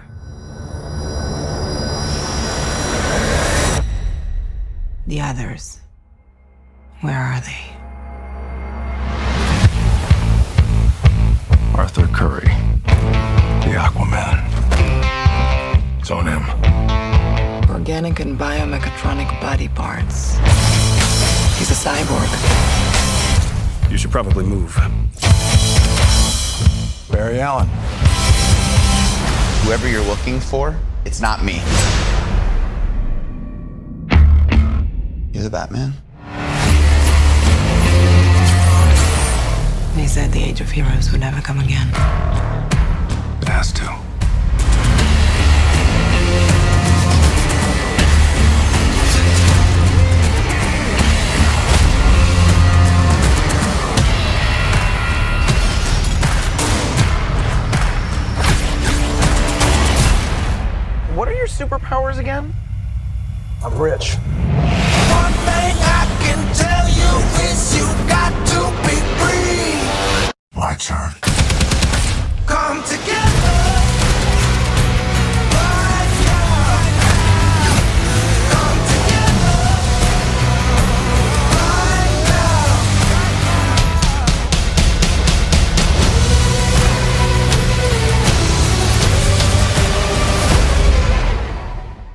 Die Resonanz war eher verhalten. DC-Pathos und Marvel-Humor passen eben nicht wirklich zusammen. Und genau das hat Weldon versucht. Und auf der anderen Seite wirklich alle Charaktere sauber einzuführen und mit einer vernünftigen Story zu versehen, das wird bei einer Laufzeit von zwei Stunden nicht gut, sondern einfach nur hektisch. Und so erscheint der ganze Film seltsam zusammengewürfelt. Und genau das war er im Grunde auch war er doch nur noch eine Rumpfassung des ursprünglichen Gedankens. Relativ schnell geisterten Gerüchte um, es gäbe noch den Snyder Cut, also die Fassung, die Zack Snyder ursprünglich sich vorgestellt hätte. Zuweilen war hier der Wunsch auch noch der Vater des Gedanken und es setzte sich eine gewaltige Bewegung in Gang, damit der Film dann tatsächlich kommen sollte. 2019 wurde er dann tatsächlich erstmalig auf HBO Max, der Streaming-Plattform von Warner, angekündigt und 2021 erschien dann tatsächlich Zack Snyders Justice League. Mit einer nicht ganz unbedeutenden Laufzeit von mal eben 242 Minuten. Wer gerade nicht rechnen kann, das sind gute vier Stunden. Streckenweise war es angedacht, den Film als Miniserie zu veröffentlichen, daher auch die Kapitelstruktur. Wem vier Stunden bei aller Liebe zu viel auf einmal sind, der kann sich an dieser Struktur orientieren. Ich habe mir zum Jahreswechsel sowohl Dawn of Justice als auch den Snyder Club gleich hinterhergegeben. Da war ich dann auch erstmal eine Weile von der Straße. Der Film ist erst einmal natürlich eine unfassbare Wuchtbrumme. Vier Stunden Superhelden, das ist schon mal eine Ansage. Aber er greift genau da an, wo auch die anderen beiden Filme stehen. Die, die Stimmung ist düster und zurückhaltend, es droht die Apokalypse und so einfach ist das alles nicht, diese diversen, doch sehr ausgeprägten Charaktere unter einen Hut zu bringen. Genau was in der Kinofassung fehlte, die Vorstellung der Einzelnen, wird uns hier geradezu episch serviert. Natürlich gab es auch hier wieder an manchen Stellen Kritik, vor allem an den angeblich so schrecklichen CGI. Hier wird immer dran rumgemäkelt. Hier kann ich nur antworten, ihr habt Snyder bestellt und ihr habt ihn bekommen. Was gibt es jetzt zu meckern? Denn, und das finde ich persönlich recht interessant, Zack Snyder hat sich einen eigenen CGI-Stil bewahrt, den er seit 300 mehr oder weniger ausgeprägt pflegt. Hier war es natürlich die Vorlage, die die Bilder bestimmte, aber er ist diesem Tenor treu geblieben und das bedeutet, dass artifizielle Welten eben auch einmal ganz bewusst artifiziell dargestellt bleiben dürfen. Mir fiel dies am deutlichsten bei der Darstellung des Amazonenreichs auf. Hier ist so gar nichts hyperrealistisch. Auch die Atlanta-Welt fällt doch recht künstlich aus. Aber warum eigentlich auch nicht? Justice League driftet über weite Strecken völlig ins Fantastische und Unreale ab. Und das ist per se auch okay so. Und wir haben es ja auch immer noch mit einer Adaption einer Comics oder einer Graphic Novel zu tun. Warum also nicht artifizielle Welten, denen man das auch so ansieht? Ist mir immer noch hundertmal lieber als der Versuch, hyperrealistisch zu werden und an gnadenlos baden zu gehen. Ein bisschen Fantasie wird doch wohl noch erlaubt sein. Für diese Fassung wurde wirklich alles verbraten, was an Material da war. Und dann wurden noch ein paar Minuten nachgedreht. Also haben wir auch die, die, diversen Witzchen dabei, die allerdings gar nicht mal so störend sind. Vier Stunden lang nur Trübsinn verbreiten wäre ja auch anstrengend geworden. Auch wenn vielleicht nicht jeder Gag besonders gut sitzt. Ich sage nur Flash und Würstchen. Aber darüber konnte ich hinwegsehen. Vielleicht werde ich auch altersmilde. Wer einen Zugang zu den anderen Zack Snyder Superhelden-Epen hat, sollte sich diese Fassung auf gar keinen Fall entgehen lassen. Einzige Voraussetzung, man muss sich eben mal ein bisschen mehr Zeit nehmen. Der nächste Film, den ich noch ins Programm genommen habe, ist genau genommen gar kein Batman-Film, denn unser Held taucht hier überhaupt nicht auf. Auf der anderen Seite äh, haben wir uns ja heute durchaus etwas breiter aufgestellt und da darf dieses Werk aus meiner Sicht hier nicht fehlen. Und spätestens nach der Joker-Darstellung von Heath Ledger muss die Frage erlaubt sein, was muss eigentlich passieren, dass einer so draufkommt und zum Joker wird? Die Antwort lieferte uns 2019 der Joker.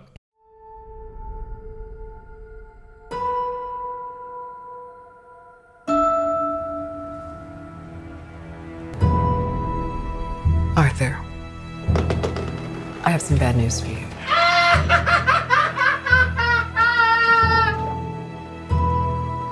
This is the last time we'll be meeting.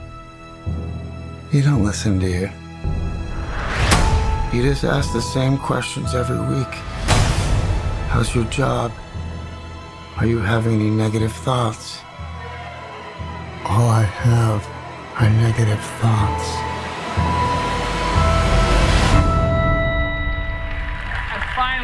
A world where everyone thinks they could do my job, check out this guy. When I was a little boy and told people I was going to be a comedian, everyone laughed at me. Well, no one's laughing now. You can say that again, pal.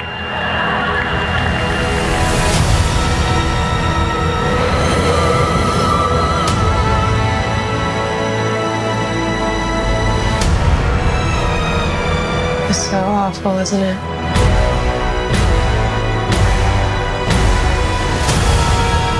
For my whole life,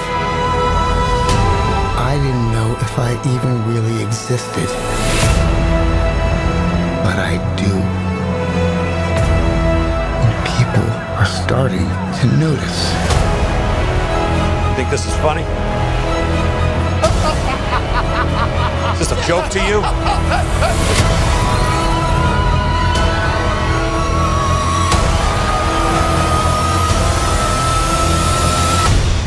Uh, Murray, one small thing. Yeah. When you bring me out, can you introduce me as Joker?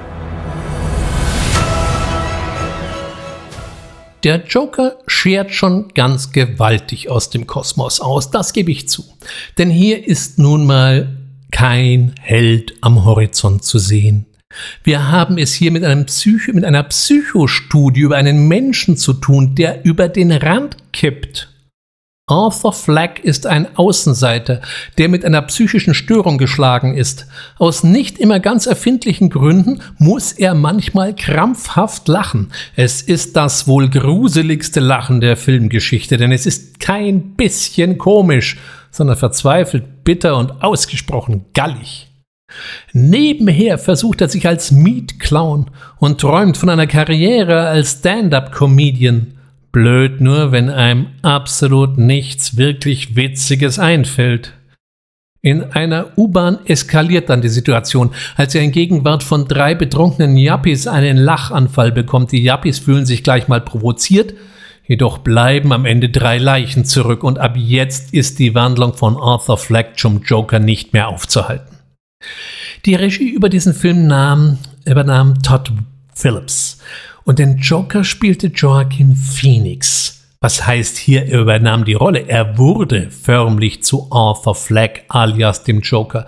Für die Rolle nahm er eben mal 24 Kilo ab und dies hätte ihm sehr geholfen, sich in die Rolle einzufinden. So hat er später erzählt. Denn wenn man in so kurzer Zeit doch recht ordentlich Gewicht verliert, dann würde man quasi verrückt. Neben die Figur des Jokers finden wir noch ein paar Anspielungen auf unsere Welt unseres Titelhelden. Die ganze Geschichte spielt in Gotham City. Seine Mutter saß eine gewisse Zeit in der Nervenheilanstalt Arkham Asylum. Und auch Thomas Wayne, der Vater von Bruce Wayne, spielt eine gewisse Rolle. Der einzige dramaturgische Fehltritt, den sich der Film gefallen lassen muss, ist der, dass der Joker nach meiner Ansicht zu alt ist. Der Film spielt rund um die Ermordung von Thomas Wayne. Bis der Batman dann mal in Erscheinung tritt, würden je nach Quelle 12 bis 20 Jahre vergehen. Da wäre Arthur Fleck schon recht betagt gewesen. Aber das sind ehrlich gesagt Details. Natürlich ist an diesem Film jetzt nicht wirklich was Fantastisches im Sinne von unreal und wirklich witzig ist der Streifen ja nun wirklich nicht, sondern ein ziemlicher Downer. Aber eben ein Stück herausragendes Filmtheater. Und was auch noch dadurch unterstützt wird, dass wir hier auf einen wunderbar widerlichen Robert De Niro in der äh, Rolle des Talkmasters stoßen. Hier zur Abwechslung mal ein Lob für die deutsche Synchro und an die deutsche Stimme von äh, De Niro Christian Brückner, der hier wieder mal ganz herausragendes liefert. Wenn man De Niro nämlich mal im Original gehört hat, der weiß, der Mann ist eine echte Herausforderung. Er hat einen fürchterlichen Hang zum Nuscheln und kommt zumindest meiner unbedeutenden Meinung in Deutsch wirklich besser rüber als im Original. Ja, und jetzt so bleibt uns jetzt zum Schluss nur noch ein Film, ohne den ich diese Batman Review natürlich schlecht abschließen kann. Denn 2022 erschien nochmal ein Reboot. Diesmal unter dem schlichten Titel The Batman. Fear is a tool. When that light hits the sky, it's not just a call. It's a warning.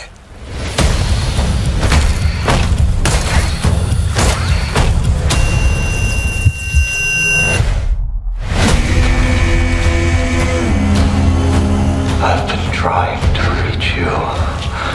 Find the God! This is about a keg, and Riddler's the match. I can take care of myself. If this continues, it won't be long before you've nothing left. I don't care what happens to me. It's only gonna get worse for you.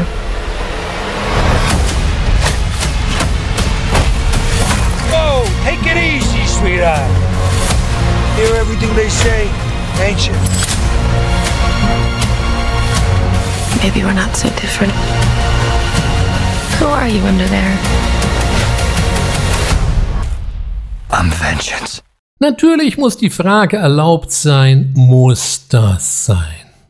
Immer wieder die alte Geschichte in neuem Gewand? Wird es nicht allmählich fad? Die Frage ist berechtigt. Auf der anderen Seite weiß es dann durchaus zu erstaunen, dass in dieser Zitrone immer noch reichlich Saft steckt oder anders ausgedrückt, dass es immer noch interessante Interpretationen in dieser alten Geschichte zu finden scheint.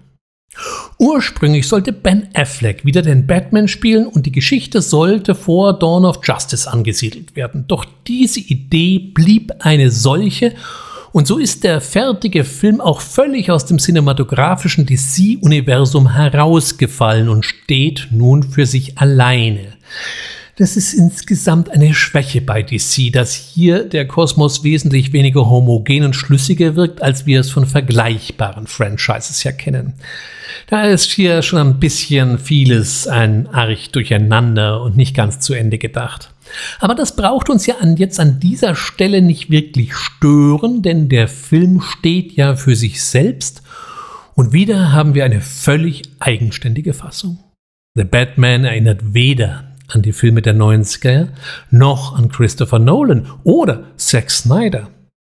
Der Name, der mir bei The Batman streckenweise durch den Kopf ging, war dann schon eher David Fincher.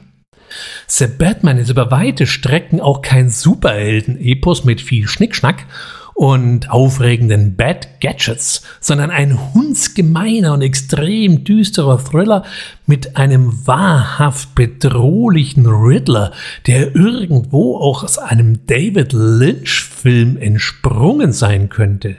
Da ist überhaupt nichts mehr von den bunten Bildern und dem grünen Anzug übrig, sondern er ist nur noch ein Psychopath geblieben, der sich ebenfalls auf einer Mission sieht und seine Form von Gerechtigkeit verfolgt in einer Stadt, die wirklich von Korruption, Verbrechen und Niedergang durchzogen ist.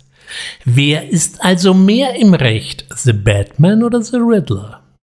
Wer sich also in diesen Film setzt, um mal eben eine gute Zeit zu haben, der wird fürchterlich enttäuscht. Und dazu muss er auch schon wieder Zeit mitbringen, denn es sei denn, er verlässt äh, vorher das Kino oder bricht den Film ab. Denn The Batman hat Zeit und lässt sich auch Zeit. Knapp drei Stunden braucht man schon. Allein damit ist der Film schon mal ungewöhnlich, denn in diesen drei Stunden passiert bei Lichtbesehen gar nicht mal so fürchterlich viel. Das soll nicht heißen, dass wir uns jetzt langweilen müssen, aber wer alle fünf Minuten spätestens einen Action-Overkill erster Sahne erwartet, der wird enttäuscht. Es gibt hier auch recht viel Geschichte. Auch an der Besetzung des Batman schieden sich die Geister. Robert Pattinson als Batman Echt jetzt? Wieso nicht? Wer Pattinson nicht nur als den ewigen Romantikvampir der weichgespülten Sorte zu verorten weiß, der weiß auch, dass der Mann was drauf hat. Mir fällt hier spontan seine Performance in The Rover ein, neben Guy Pearce aus dem Jahr 2014. Ein, wie ich finde, durchaus gelungener Endzeitfilm oder eben auch in Robert Eggers Leuchtturm. Auch so ein Film, über den wir mal dringend reden sollten. Was ich hier persönlich ein wenig schade fand, ist, dass man ihn hier in der Rolle des Bruce Wayne schon ein wenig arg eindimensional eingedampft hat. Er wurde mir persönlich zu sehr auf den traurig guckenden jungen Mann reduziert. Dabei kann er mehr. Hier wurde er oder hat er sich unter Wert verkauft, wobei ich den Ansatz gar nicht mal so dumm finde.